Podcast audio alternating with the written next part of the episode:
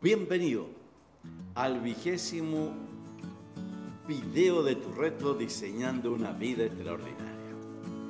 Estamos tan cerca de alcanzar el oro al final del arcoíris que me encuentro ansioso. Un placer tenerte una vez más y felicitaciones por tu firme compromiso. Ayer fue un video un poco denso, o sea, tal vez no, que seguramente necesitarás escucharlo dos o más veces. Pero te retroalimento sobre dos puntos importantes. Número uno, entregamos algunas ideas para generar una productividad dando un valor al prójimo a a través de un servicio que beneficie su vida. Dos, no debemos medirnos por el peso de oro de una moneda, sino por lo que representa.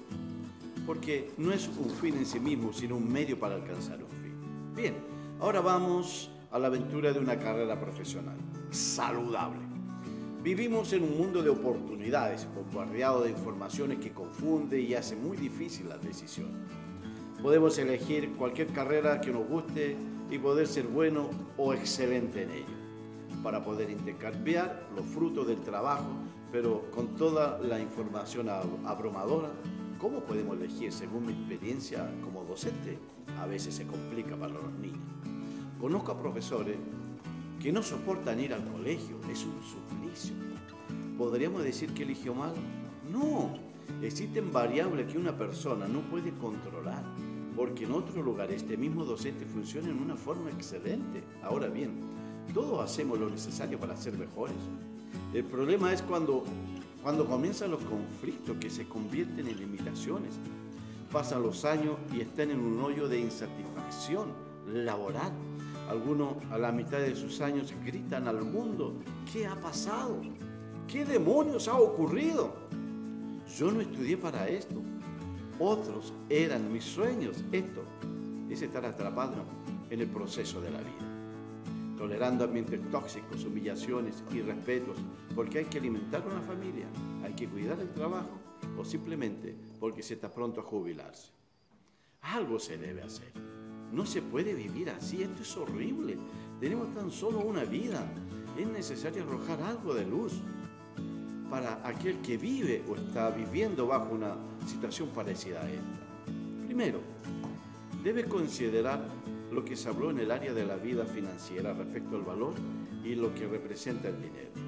Todos quieren carreras donde ganen el mayor sueldo posible, pero observa a la dueña de casa, se convierte en psicóloga, enfermera, a veces doctora, consejera, y no gana absolutamente nada pecuniario.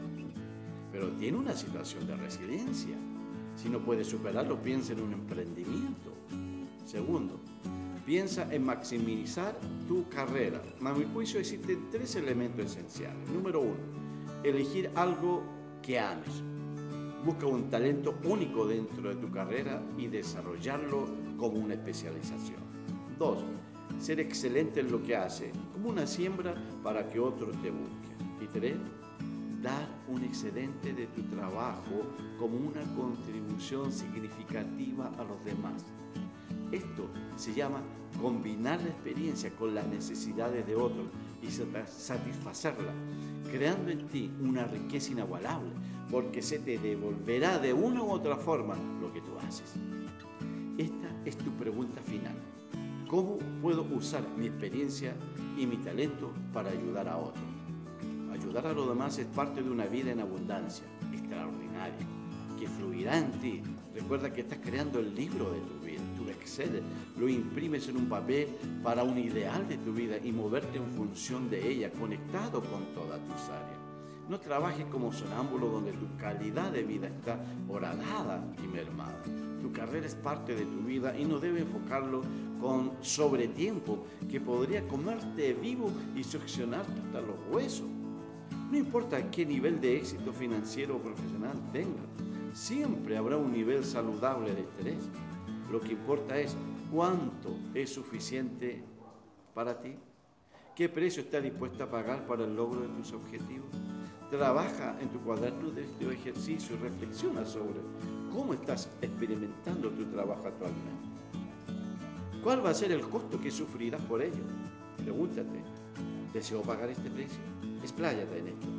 Si es negativo, replantea el objetivo. Nos vemos mañana. Gracias por tu tiempo. Bye.